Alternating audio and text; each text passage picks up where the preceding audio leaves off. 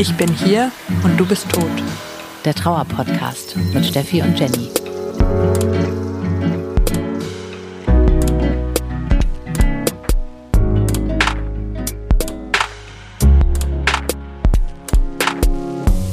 Herzlich willkommen im Club, in dem ihr niemals sein wolltet. Wir sind Jenny und Steffi und wir sprechen hier mit euch über Trauer. Ich freue mich sehr, dass du wieder da bist. Ja, nicht, dass jetzt alle denken, ich war so lange im Urlaub. Es lag wie immer auch noch an anderen Dingen. Ja, aber es war auch schon ein bisschen komisch, die Folge ohne dich zu machen. Gerade am Anfang, so in dieser Einstiegssituation, war ich so, hm, Steffi würde mich jetzt fragen, wie geht's dir? Hast du aber sehr schön gemacht. Ich habe es ja natürlich gleich angehört und fand sie sehr schön. Vielen Dank. Ah, es war so, wo ist Steffi? Äh, deswegen freue ich mich. Schön, dass du da bist. Stimmt, hast du bisher erst zweimal gemacht, ne? Ich glaube, es war die zweite Folge ohne mich. Und ich habe noch nie eine Stimmt. ohne dich gemacht, weil ich das technisch gar nicht hinkriegen würde. Ich könnte es dir beibringen. Aber äh, dann hätte ich Sorge, dass du ganz viele Folgen ohne mich machst. Deswegen äh, bringe ich es dir einfach nicht bei. Und da du die Frage ja so vermisst hast, darf ich dich auch als erstes fragen, oder? Wie geht's dir, Jenny? Mir geht's gut. Ich freue mich, dass ich die Frage mal so beantworten kann. Mir geht's gut. Ich fühle mich häufig umarmt und geliebt und habe das Gefühl, mein Freund ist da.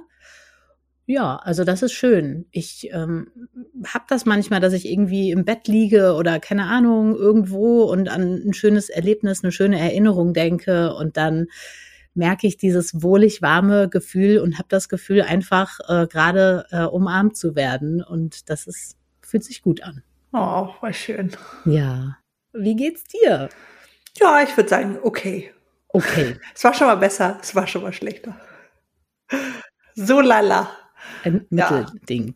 Ja, auf jeden Fall würde ich sagen. Genau, ich bin ja, wie du weißt, bin ich ja wieder schwanger und dann mit den Hormonen ist es bei mir immer so, dass es dann alles so ein bisschen verstärkt ist. Hm. Und das trifft natürlich auch auf Trauer und so die alle Gefühle, die das betreffen, zu. Und das ist schon irgendwie anstrengend. Auch Angst, eben, dass ich so diese, diese Angstgedanken, über die wir ja auch oft reden und diese Gedankenspiralen, dass ich die halt viel mehr hab. Und das Mhm. ist ein bisschen anstrengend. Das äh, könnte, könnte mal wieder besser werden. Ja, du bist ja auch schon ziemlich weit in der Schwangerschaft, muss man noch dazu sagen. Wer jetzt denkt, ah, Steffi ist wieder schwanger, du bist ja schon äh, kurz vor Geburt quasi.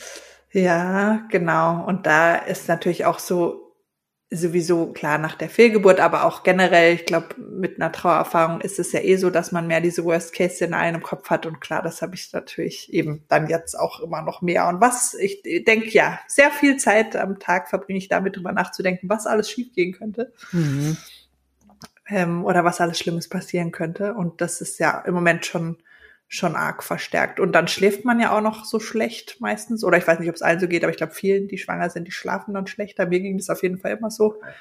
Ja, und wacht nachts dauernd auf und hat die verrücktesten Träume und ja, ist auch da viel mit Trauer dabei. Also ich habe schönerweise auch öfter von meinem toten Verlobten geträumt, Mhm. was ich davor lange nicht habe, aber auch eben auch beschissene Träume sind natürlich dann auch öfter, weil man halt gefühlt die ganze Nacht träumt und nicht so richtig tief schläft. Und dann sind das immer irgendwelche Sachen, die das Baby betreffen oder? Nö, alles. Das Baby, meinen lebendigen Sohn, meinen lebendigen Mann, irgendwelche Familienangehörigen, alles, also alles Mögliche. Also du hast gerade das Gefühl, äh, jederzeit könnte irgendjemand sterben oder irgendwas Schlimmes passieren. Das ist ja auch so, Jenny, das ist ja das Ja, Schlimme. natürlich. Oh Gott. Hör auf mit dieser Realität. Wirf mir die nicht um die Ohren. Muss ich die Frage, Ja. wie geht's dir gleich anders beantworten? Nee, du hast ja recht. Also oft ist man ja besser drin, das zu verdrängen. Also im Prinzip trifft das ja auf jeden zu, ne? Auf jeden und jede Situation, dass immer ständig äh, Jeder alles Mögliche passieren kann. Ja. Aber zum Glück kann man es ja meistens ganz gut verdrängen und nicht also aktiv dran denken. Und das kann ich im Moment halt irgendwie schlechter. ja, ja.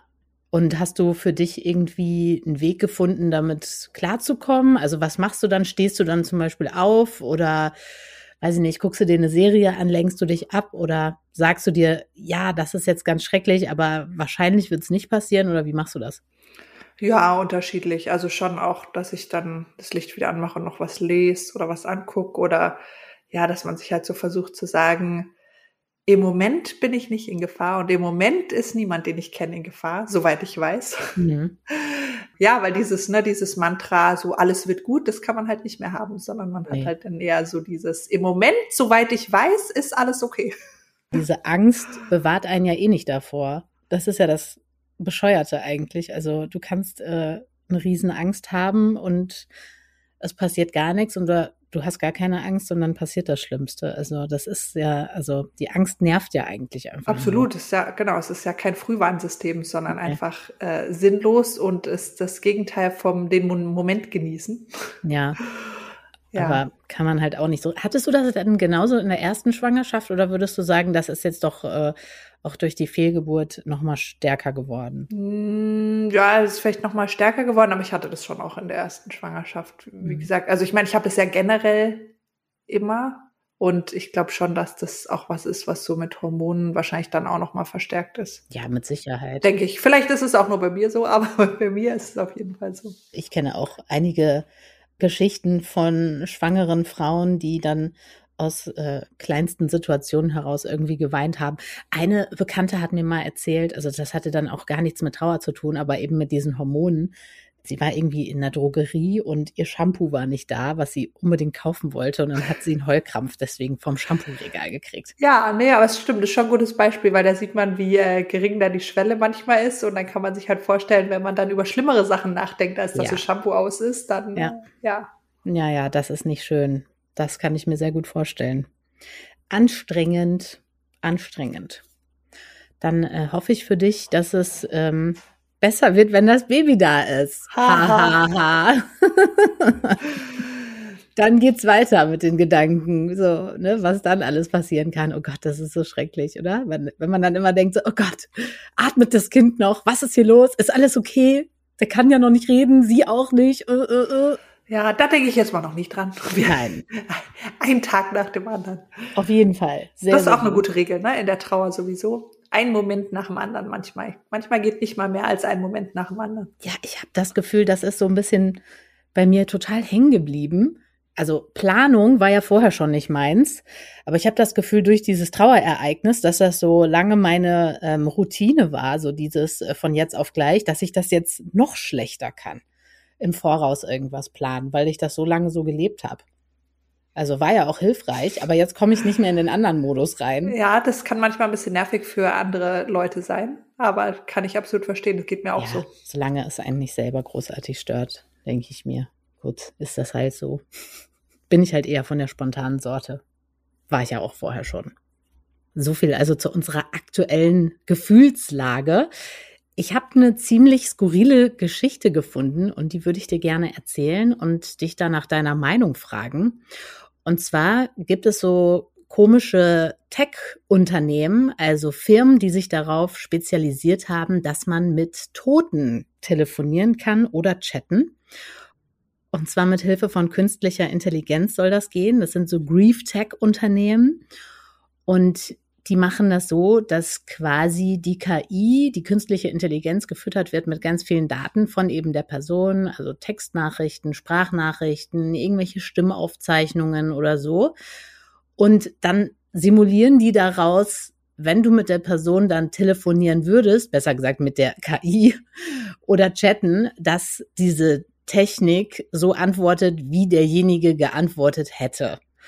Und diese Unternehmen versprechen sich irgendwie davon, dass die Kommunikation, je mehr Daten man da eben reinhaut, dass es halt super authentisch sein soll am Ende.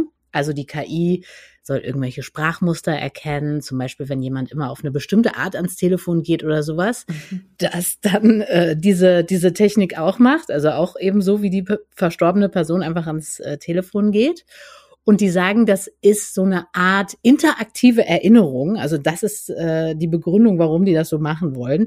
Und ich äh, habe das irgendwie aufgeschnappt und dachte mir so, das ist irgendwie super crazy und wollte dich fragen, würdest du das machen? Würdest du mit deinem Verlobten auf diese Weise telefonieren oder chatten? Ich muss sagen, nein. Also ich kann das total verstehen, dass da der Bedarf dafür da ist und dass man das gerne möchte weil man, ne, ich meine, das kennen wir ja alle, dass man alles dafür geben würde, nochmal die Stimme zu hören, nochmal sich unterhalten zu können. deswegen verstehe ich absolut, dass da ein Markt dafür ist und ich glaube auch, dass Leute bestimmt eine Menge Geld für sowas bezahlen würden. Mhm. Aber ich glaube, für mich persönlich wäre das irgendwie zu traurig, weil das, das hast du ja immer im Hinterkopf, also dass du ja weißt, das ist er nicht. Das ist ein Computer, mit dem ich gerade rede und ja. der auch noch so tut, als wäre er er. Also das würde es ja für mich fast schlimmer machen. Also dass es so klingt, als wäre er er und der ist es aber gar nicht. Mhm. Ich weiß gar nicht, wie man das erklären soll, aber ich weiß, ich hatte doch auch mal von diesem einen Traum erzählt, oder dass ich mal geträumt habe, ich würde meinen Verlobten sehen und wir würden uns unterhalten und plötzlich ähm, wird ähm, wäre er gar nicht mehr er und hatte gesagt, ah nee, das ähm, das war ich gar nicht, das war quasi nur eine Verarschung. So. Oh krass. so ganz abgefahren. Und ich weiß auch, da war ich so traurig, als ich aufgewacht bin, eben ja. weil man so unbedingt das möchte, ne, denjenigen sehen und denjenigen hören und denjenigen anfassen das ist doch dann irgendwie schrecklich zu wissen, das ist er aber gar nicht. Das ist, also ich glaube nicht, dass ich mich da so reinversetzen könnte, dass ich das ignorieren könnte, also dass ich mich darauf fokussieren könnte, das ist wirklich er. Und ich meine, mhm. das will man ja im Endeffekt, ne? Weiß nicht, kannst du dir das vorstellen, dass das Nein. funktioniert? Ich würde das auf gar keinen Fall machen. Also ich bin da direkt so super skeptisch und dachte mir so, da will einfach nur irgendein Arschlochunternehmen äh, jede Menge Geld machen mit Menschen, die trauern und die irgendwie, ja, sich versuchen, an jedem Strohhalm festzuhalten. Aber also ich finde das auch schwierig. Ich habe dann auch noch so ein bisschen weitergelesen, was so äh, Trauerbegleiterinnen und Trauerbegleiter zu dieser Idee sagen. Und da gibt's auch einige, die sagen, ja, nee, das äh, ist eigentlich gar nicht gut, wenn man sowas macht, weil man dann quasi in seiner Trauer feststecken könnte, weil man ja äh, quasi in so einer Parallelrealität leben könnte, weil man vielleicht nicht akzeptieren will, dass derjenige tot ist und dann sich so einbildet, derjenige wäre noch da, man könnte ja miteinander telefonieren und so. Das weiß ich jetzt nicht, ob das, also gut, keine Ahnung, ist jetzt, haben die gesagt, äh, weiß ich nicht, ob man das nicht unterscheiden kann. Und dann gibt's wiederum andere, die sagen, nö, das ist doch voll okay. Man hat immer irgendwie Medien gehabt, mit denen man auch äh, sich erinnert hat, also keine Ahnung, Fotos oder Videos oder eben Sprachnachrichten oder so. Und die sagen, nee, da kann man schon differenzieren. Also gibt's halt diese unterschiedlichen Haltungen dazu. Was, was denkst du? Also hat das eine Auswirkung auf die Trauer, dass die Leute dann möglicherweise die Realität nicht mehr checken oder irgendwie in ihrer Trauer stecken bleiben könnten? Was, was denkst du? Also das kann ich mir auch eigentlich schlecht vorstellen. Also weil eben mir das, wie gesagt, so gehen würde, dass ich das ja total im Hinterkopf habe, ne? dass dass er das nicht wirklich ist. Also das kann ich mir eigentlich schlecht vorstellen, dass Leute sich wirklich so reinsteigern, dass sie dann das wirklich glauben, dass das wirklich derjenige ist. Mhm. Das ist, glaube ich, schon wahrscheinlich super selten, sondern eher, dass man ja das halt einfach irgendwie schön findet, auch noch neuen Input zu geben. Weil der Unterschied, ich meine, zu einem Foto oder zu einer Sprachaufnahme ist ja, dass das immer das Exakte ist, was auch wirklich so passiert ist und wie es war und dass man nur immer das Gleiche anhören kann. Und wenn man mit einer KI telefoniert, dann quasi entstehen da neue Gespräche, die ja. dann angeblich basieren auf dem, was derjenige wirklich gesagt hätte. Also ja, das kann ich mir jetzt nicht vorstellen, dass das jetzt dadurch dazu führt, dass man man mehr feststeckt, das ist ja auch schon so schwierig formuliert, ne? Ich meine, was ja, heißt feststecken oder ja. dass man es nicht akzeptieren will, dass derjenige ja. tot ist, will ich auch nicht. Willst du es? Nee, nein. Werde ich nie akzeptieren. Da haben wir auch schon öfter drüber geredet, wie wir das Wort akzeptieren hassen. Akzeptieren klingt so, ja, ist jetzt okay. Ist okay. Akzeptieren und loslassen sind Das ist nicht okay. Ne? Es wird auch nie okay sein, dass er gestorben nee. ist. Deswegen, ja. Aber ja, würde mich mal interessieren, wie viele Leute sowas wirklich nutzen und auch sagen, dass sie das irgendwie positiv empfinden. Wie gesagt, ich persönlich kann es mir nicht vorstellen. Ich finde es auch krass, weil der Slogan von einem Unternehmen ist Never have to say goodbye. Also man muss sich niemals Tschüss sagen, man muss sich niemals verabschieden. Und die sagen, ja, im besten Fall füttert man die KI quasi schon bevor die Person gestorben ist mit Daten. Also oh du sollst quasi schon zu Lebzeiten alles sagen. Ja, keine Ahnung, ich weiß auch nicht. Aber ich finde die Vorstellung auch so gruselig, weil du dann irgendwie so, also auf eine Art und Weise ist es auch so anmaßend, so, okay, also die künstliche Intelligenz kann jetzt dann alles so simulieren und ernsthaft denken, sie reagiert und spricht und äh, ja, macht und tut, so wie die Person es gemacht hätte. Also Auf jeden Fall. Und ich meine, dieser Slogan Never have to say goodbye, das unterstreicht ja eigentlich eher das, was du sagst, was Trauerbegleiter kritisieren, ne? dass die quasi, dass deren Ziel ist, dass die Leute wirklich den Eindruck haben, derjenige ist nicht tot und das ist echt. Ja, also für mich klingt es auch nach Geldmache und äh, also für mich wäre es definitiv auch nichts. Aber ich dachte, ich erzähl's dir mal. Ich wollte mal deine Meinung dazu wissen und ja, wir sehen das ja tatsächlich ähnlich. Also falls jemand von euch das mal getestet hat, würde mich total interessieren. Ähm, könnt ihr uns gerne schreiben oder uns eine Sprachnachricht schicken oder sowas. Ähm, würde mich interessieren. Ja, auf jeden Fall. Oder wenn jemand sagt, doch, super Idee oder so, ne? Weil unsere Meinung, also ist ja nur hier nur unsere Meinung. Vielleicht habt ihr eine andere dazu. Ähm, wobei ich natürlich auch sagen muss, ich bin jetzt nicht äh, grundsätzlich gegen irgendwelche so technischen Dinge. Ähm, um sich zu erinnern. Also da haben wir ja auch schon etliches äh, genutzt, aber eben keine künstliche Intelligenz, die denjenigen simuliert. Aber klar, es gibt natürlich ganz viele Apps oder Programme oder was weiß ich, was man irgendwie nutzen kann. Aber da geht's ja dann eher darum, um mit der eigenen Trauer irgendwie sich auseinanderzusetzen oder so und nicht die Person zu simulieren. Also das finde ich, glaube ich, ist so das Komische daran. Ah ja, auf jeden Fall. Ja, also schreibt uns gerne, was ihr dazu denkt, an ich bin hier und du bist tot at googlemail.com. Als nächstes wollten wir noch über eine eurer Fragen reden. Wir suchen uns ja immer mal wieder Fragen aus, die ihr uns schickt per Mail. Da freuen wir uns auch immer wieder zu unserer Trauer oder was ihr sonst so für Fragen habt.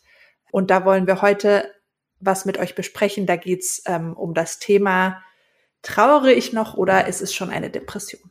Genau so in die Richtung geht eine Frage, die uns erreicht hat von einer Person, die ich jetzt namentlich nicht nenne. Und zwar nach der Folge, wo wir über Depression und die Fehlgeburt gesprochen haben, kam diese Mail bei uns rein und die hat die Person auch sehr stark beschäftigt. Und hat sich dann gedacht, also Depression in der Trauer, dass es für sie ein neuer Aspekt war und dass sie sich sehr, sehr lange darum auch Gedanken gemacht hat, ob sie jetzt eine Depression haben könnte. Also die Frage, ist das jetzt so normal, wie ich trauere?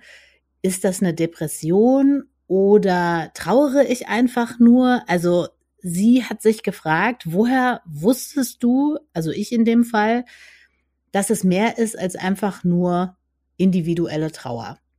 Und dann hat sie sich noch ganz lieb bei uns bedankt und genau, hat auch noch mal gefragt, was hat das für Konsequenzen für dich? Und sie findet die Unterscheidung da tatsächlich sehr schwer. Und das Gute ist, wir haben ja hier jemanden sitzen, der einfach absolute Expertise mitbringt als Ärztin.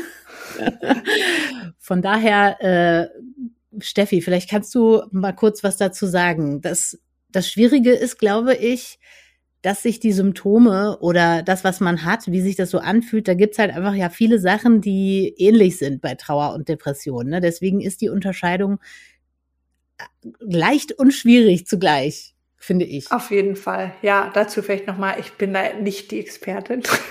ich bin äh, aber Ärztin. Ja, ich bin Ärztin, aber ich, ich bin Hausärztin, also ich bin keine Psychotherapeutin, auch ja. keine Psychiaterin. Ja. Aber natürlich ähm, behandeln wir auch viel Patienten mit Depressionen und sind da auch viel involviert. Aber muss man sagen, ist eine relativ schwierige Unterscheidung, wie du gesagt hast, weil sich so viel überschneidet. Ne? Also es gibt zwar schon ganz klare Definitionen, wann, also wie man eine Depression definiert und wann man wirklich dieses Diagnosekürzel jetzt benutzen kann.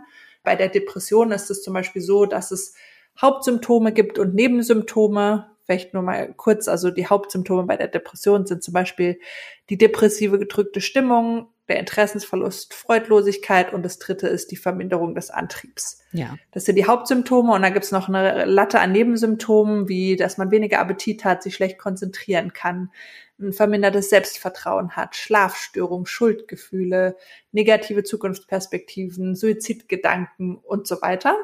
Mhm. Und dann sagt man, ähm, die Definition ist, man muss Symptome über mindestens zwei Wochen haben. Und je nachdem, wie viele von diesen Symptomen hat, man hat, ist es dann quasi eine leichtgradige, mittelgradige oder schwergradige Depression. Mhm. Also jetzt mal als Beispiel, wenn du eine leichtgradige Depression heißt, du musst mindestens zwei Haupt- und zwei Nebensymptome haben. Also so wird es quasi einfach wie so abgehakt. Also du fragst, erfragst quasi diese Symptome und guckst dann, wie viele zutreffen und dann würdest du die Diagnose stellen. Aber ich meine, bei den, wie du wahrscheinlich auch gerade gemerkt hast, bei den Sachen, die wir gerade genannt haben, bei den Haupt- und Nebensymptomen, sieht man ja auch gleich schon, das sind eigentlich alles Sachen, die auch im Rahmen von Trauer vorkommen. Ja. Auf und jeden Fall. das Zwei-Wochen-Fenster passt da ja schon definitiv mal nicht mehr, weil natürlich hat man das länger als zwei Wochen, nachdem jemand gestorben ist. Yes.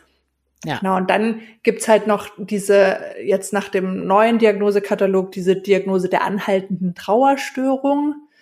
Ja, was ich auch ein bisschen schwierig finde, weil da ist es dann mit dem Zeitlimit ein bisschen mehr wischiwaschi. Also da ist dann so gesagt, wenn es länger ist als erwartbar und sozialkulturell normal. Also ich meine, was ist das schon? Und aber es manche zwei Wochen, wie wir anhand von verschiedenen Reaktionen schon gemerkt haben. Genau, aber genau das. Aber naja, es wird tatsächlich schon auch ein Zeitraum genannt. Da steht dann dabei mehr als sechs Monate. Okay, aber ja, gut, mehr als sechs Monate. Genau, und da muss man ja auch wieder ganz klar sagen, ist ja auch ein Witz. Ne? Ja. Wenn dein Partner, wenn dein Kind stirbt, natürlich hast du die Symptome länger als sechs Monate. Also ich weiß nicht, wer sich das ausgedacht hat, ob da auch Leute dabei waren, die auch jemals eine Trauererfahrung gemacht haben. Wahrscheinlich eher nicht. Mhm. Weil natürlich ist, kann es auch normal sein, wenn es mehr als sechs Monate ist. Insofern ist es schon schwierig. Die Frage ist ja, warum genau braucht man unbedingt dieses Label mit der Diagnose? Ich finde, am wichtigsten ist ja immer, wie arg schränkt mich das ein oder wie arg schränkt das meinen Alltag ein? Und das ist ja auch für uns so als, als Arzt oder als Therapeut auch wichtig zu entscheiden, wie ist die Behandlung oder braucht es überhaupt eine Behandlung? Mhm. Also wenn jemand, klar, dass man die ersten Wochen, nachdem jemand gestorben ist, nur im Bett liegt und gar nichts hinkriegt, ist ja ganz klar. Aber irgendwann ist ja die Frage, kriegt man dann seinen Alltag wieder hin? Das heißt nicht, dass man drüber weg ist, woran wir sowieso nicht glauben oder gelernt hat, damit zu leben. Das natürlich auch nicht in so einem kurzen Zeitraum, sondern ist man irgendwie in der Lage zu überleben. Darum geht's ja am Anfang. Also, dass man zum Beispiel sagt, okay, ich krieg's irgendwann wieder hin, zur Arbeit zu gehen, mich zu ernähren, mich anzuziehen morgens, also so Alltagsaktivitäten. Und wenn man da sagt, okay, das ist wirklich, äh, das kriege ich auch schon gar nicht hin, ich brauche wirklich Hilfe, dann ist das ja ein wichtiges Zeichen, dass man sagt, okay, ich glaube, ich schaffe das einfach nicht alleine. Mhm. Und da ist es, glaube ich, auch nicht so relevant, genau wie lang jetzt die Zeit ist. Wie gesagt, also auch wenn man schon nach, was weiß ich, nach zwei Tagen, nachdem jemand gestorben ist, sagt, ich glaube, ich pack das überhaupt nicht allein, ich weiß jetzt schon, ich brauche Hilfe, dann wäre das für mich auch ein Zeichen dafür, das wäre gut über was nachzudenken, also jemanden anzusprechen, einen Arzt, einen Therapeuten. Und ich weiß auch, dass das natürlich nicht einfach ist, da schnell Hilfe zu bekommen, leider.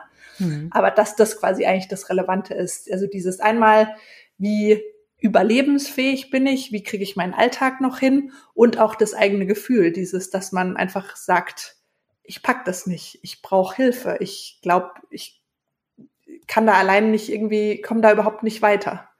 Und das wäre für mich auf jeden Fall ein Zeichen, dass man halt sagt, okay, jetzt macht man irgendwas, ob das jetzt eine Psychotherapie ist, eine Verhaltenstherapie, wo es ja überhaupt nicht drum geht, das wegzutherapieren, also dieses drüber hinwegkommen, es sei denn, ihr habt einen grausigen Therapeuten, aber hoffentlich sollte das ja nicht das Ziel sein, sondern geht es ja nur darum, wie lerne ich damit umzugehen und wie genau kann ich mich selber unterstützen.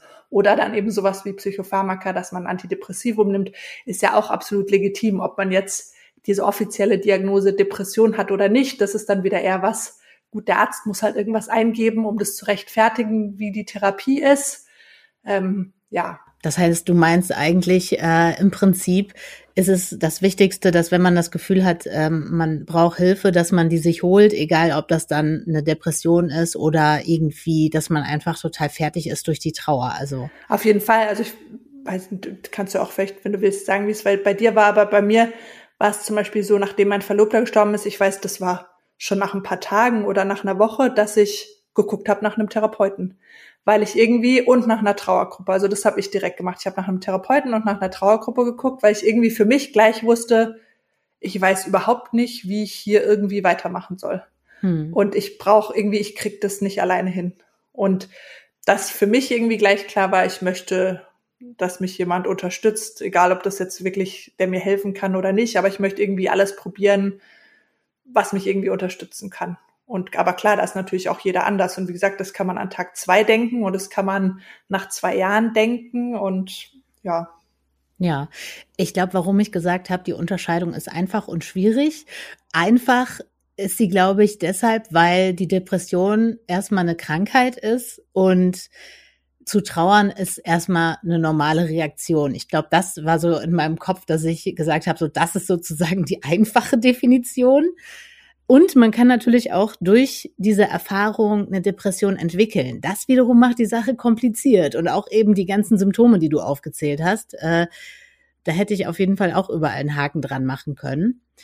Bei mir war es aber auch so, dass ich vorher schon immer das Gefühl hatte, hm, habe ich vielleicht eine Depression? Also schon bevor das mit der Trauer passiert ist. Und ich glaube, das war für mich deswegen auch so ein bisschen kompliziert, denn eigentlich wollte ich die Depression angehen, beziehungsweise habe mich gefragt, ist das eine Depression? Und dann ist mein Freund gestorben und dann ging es in der Therapie, die ich dann quasi angefangen habe, natürlich um die ganze Trauer. Das heißt, die Sache mit der Depression wurde hinten angestellt und das hat ja einfach auch ewig gedauert, in der Therapie die ganze Zeit über die Trauer zu reden und so weiter. Also da war ich ja, ich weiß gar nicht wie lange, ehrlich gesagt. Dann habe ich ja noch mal eine neue Therapie angefangen und habe gesagt, so, also jetzt würde ich gerne mal gucken, wie sieht denn das jetzt aus in Sachen Depression? Und ja, ich glaube schon, dass dieses Ereignis das auf jeden Fall verschlimmert hat, aber dass ich diese, diese Tendenzen einfach schon davor hatte bei mir ist es so, ich nehme jetzt auch Antidepressiva, ich fühle mich damit sehr gut eingestellt. Ich habe das Gefühl, dass die mich sehr gut stabilisieren. Und ich habe die auch schon in der Trauerzeit mal genommen. Also da fand ich es auch sehr stabilisierend. Aber jetzt, also ich sag mal, im ganz normalen Leben auch. Und ich merke auch zum Beispiel, wenn ich dann mal ein bisschen schludriger bin mit denen, also weil ich irgendwie, keine Ahnung, äh, ich hatte vor ein paar Wochen Magen-Darm und mir war wirklich kotzübel da habe ich die nicht so regelmäßig genommen und dann merke ich auch direkt so ein bisschen zeitversetzt, so, okay, also da kommen dann wieder krasse Stimmungsschwankungen und so weiter. Also ich glaube, am Ende ist das, ja, muss man irgendwie sich damit so ein bisschen auseinandersetzen, wo gehen auch die Gedanken hin? Weil bei der Depression ist es ja auch so, dass man sich selber zum Beispiel unglaublich fertig macht. Zum Beispiel so, so ein Ding, was eigentlich jedem passiert, hat mich schon total aus, aus der Bahn geworfen. So, keine Ahnung, du verpeilst einen Arzttermin oder so, ja? Und dann geht das bei, oder ging das bei mir dann so, so, oh mein Gott, äh, du kriegst dein Leben nicht auf die Reihe, ähm, wieso hast du das jetzt nicht hingekriegt? Du kannst nicht mal das und so bla bla. Und dann sind es halt so Sachen, so Gedanken, wo du dich einfach selber so richtig krass fertig machst und am Ende einfach bist du halt einfach total runter, weil du dich einfach, ja, so niedermachst. Und das ist halt die Depression. Und ich glaube, das habe ich in der Trauer so nicht, dass ich dann irgendwie mich selber so krass fertig gemacht habe. Ich glaube, das ist auch nochmal so ein krasser Unterschied für mich. Ja, aber weil das, glaube ich, kann schon auch eine Rolle spielen, also gerade im Rahmen von Schuldgefühlen oder so, ne, dass man Wertigkeitsgefühle, also wahrscheinlich auch nicht recht. so eine klare Trennung, aber ja, ich glaube, ich fand auch mhm. ganz interessant, dass du gesagt hast und auch die, die die Fragen gestellt hat, dieses, dass man sich selber fragt, ist es jetzt eine Depression oder ist es Trauer? Das allein ist, denke ich, auch ein wichtiges Signal, da mal mit sprechen. Weil, dass Stimmt. man sich die Frage stellt, heißt ja auch schon, man hat darüber nachgedacht und es kommt einem so vor, als könnte da was dran sein. Das stimmt, das stimmt. Und man kann ja auch mal drüber nachdenken, wie war man denn vorher? Also bevor das passiert ist. Klar, man kann die Depression auch durch die Trauererfahrung entwickeln natürlich, aber wie war ich denn vorher? War ich da, äh, gab es da auch schon mal Phasen im Leben, wo ich irgendwie einen Hänger hatte oder ja, ne, dass man, äh, ich glaube, das ist auch ein gutes Indiz dafür, weil wenn man eine Depression hat oder die immer wieder kommt oder sowas, dann hatte man die vielleicht auch schon mal in der Pubertät oder irgendwie sowas und das wäre dann auf jeden Fall auch ein Signal für einen selber, dass man vielleicht denkt, ja, okay, dann gehe ich das mal an und äh, setze mich da mal hin und gucke, dass ich mir einen Therapieplatz besorge. Also ich finde es auf jeden Fall sehr hilfreich, äh, darüber zu sprechen und habe auch das Gefühl, dass man darüber immer offener sprechen kann. Und das ist auch sehr hilfreich. Also, dass man nicht mehr so diesen äh, Psychostempel hat, nur weil man irgendwie sagt, man hat eine Depression. Ja, wobei das kommt auch wieder total aufs Umfeld an. Ne? Also dann ist es natürlich ähm, super gut, wenn man das so empfindet, dass man da offen drüber sprechen kann. Aber ich glaube, es gibt auch immer noch genug Leute, deren Umfeld das überhaupt nicht akzeptiert. Also kenne ich auch von Patienten, die sagen, mein Mann versteht überhaupt nicht, wovon ich spreche. Der sagt, das ist ja keine Krankheit. Also mhm. es gibt leider das schon immer noch, ja. Aber es stimmt wahrscheinlich schon, dass es tendenziell besser wird, zum Glück. Ja, ich glaube, bei mir war es, das hat man ja auch in der Folge gemerkt, wo wir darüber gesprochen haben, bei mir war es eher so, das vor mir selbst einzugestehen, das ist das Schwierige. Mhm. Also ähm, das war eher so das, das größte Ding. Aber ich glaube, wenn man es dann mal ausspricht, wird schon leichter. Und auch dieses, es kann ja keiner wissen, wie sich die Depression für einen anfühlt. Ähm, da gibt's aber auch ganz tolle Bücher. Ähm, ich hole die mal ganz schnell. So, da bin ich wieder. Ah, immer hole ich irgendwelche Bücher ran. Diesmal sind es auch äh, Bücher mit sehr vielen Bildern, also äh, man muss nicht viel lesen. Das ist genau das Richtige für mich. Aber vielleicht kennen das auch schon einige. Das ist wirklich ganz toll, vor allen Dingen auch, wenn man ähm, anderen erklären will, wie man sich äh, vielleicht fühlt oder wie sich die Depression auswirkt, wie sie sich bemerkbar macht. Und es das heißt, äh, mein schwarzer Hund. Da gibt es ganz viele Varianten. Da gibt es einmal die Version, ich habe äh, alle hier, alle Bücher, äh, ähm, keine, äh, wie sagt man, unbezahlte Werbung, alles selbst gekauft. Und zwar der erste Teil ist, wie ich meine Depression an die Leine lege, ne, weil es eben der schwarze Hund ist und da wird beschrieben, wie das ist. Also keine Ahnung, der schwarze Hund hat einem den Appetit verdorben. Ich blätter gerade mal hier rum oder dass man sich eben nicht konzentrieren kann oder so oder dass man sich auf einer Party irgendwie total äh, unwohl fühlt oder sowas. Der nächste Band ist dann mit dem schwarzen Hund leben, wie Angehörige und Freunde depressiven Menschen helfen können, ohne sich dabei selbst zu verlieren, weil das ist ja auch gar nicht so easy, wenn derjenige gerade in so einer depressiven Phase ist. Dann hat er noch ein Buch gemacht über den Geist beruhigen, da geht es um Meditation und noch was zu Resilienz. Also das sind äh, vier Bände, die alle ganz toll sind und auch wenn man selber mehr über seine Depression irgendwie lernen will, aber auch anderen zeigen will, wie das äh, wie das sich so anfühlt, ähm, kann ich dir sehr empfehlen. Die sind sehr anschaulich. Sehr schön, das klingt gut. Kennst du die Bücher? Nee, kenne ich nicht. Die sind echt richtig cool. Sehr, sehr süß gemacht. Und da ist halt immer dieser dicke schwarze Hund, der einen äh, manchmal halt einfach so runterzieht oder so. Und ja, ich finde, ähm, das beschreibt sehr gut, wie sich, wie sich das anfühlen kann. Haben wir jetzt die Frage eigentlich beantwortet? Ja, ich glaube schon, oder? Ja, ne? Und eben, ne, ist sehr wichtig zu wissen, genau, dass sich viel überschneidet und aber eben allein dieses, dass man das Gefühl hat, da ändert sich so nichts, man kommt da alleine überhaupt nicht weiter oder man hat das Gefühl, man hätte gerne Hilfe. Hm. Ja, das ist dann lohnt sich auf jeden Fall, da mal genauer drauf zu gucken. Ja, das ist immer sehr schlau, auf jeden Fall. Und man kann natürlich auch, wenn man ein gutes Verhältnis hat, zu Freunden oder Familie oder so, man kann natürlich auch mal andere fragen. Also die mit einem vielleicht zusammenleben oder so, wie die das so sehen. Hm, wenn man zum Beispiel, weiß ich nicht, starke Stimmungsschwankungen hat oder keine Ahnung, was weiß ich. Also manchmal hilft auch der Blick von außen, wenn man selber so feststeckt. Also das vielleicht, vielleicht auch, aber muss man sich natürlich auch trauen. Oder sonst, wenn man sich das eher traut, halt mal einen Arzt drauf ansprechen. Ja, oder einen Therapeuten, Richtig. wenn man denn ein Erstgespräch bekommt. Geht einfach mal zu Steffi in die Praxis. Die kann euch den richtig guten Stoff besorgen.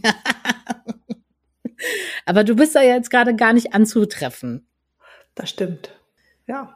Du bist ja schon äh, lange jetzt in äh, Mutterschutz, ne, sagt man. So lange auch nicht. So lange, ja. so lange, doch mehrere Wochen Ein schon. Ein paar Wochen, genau.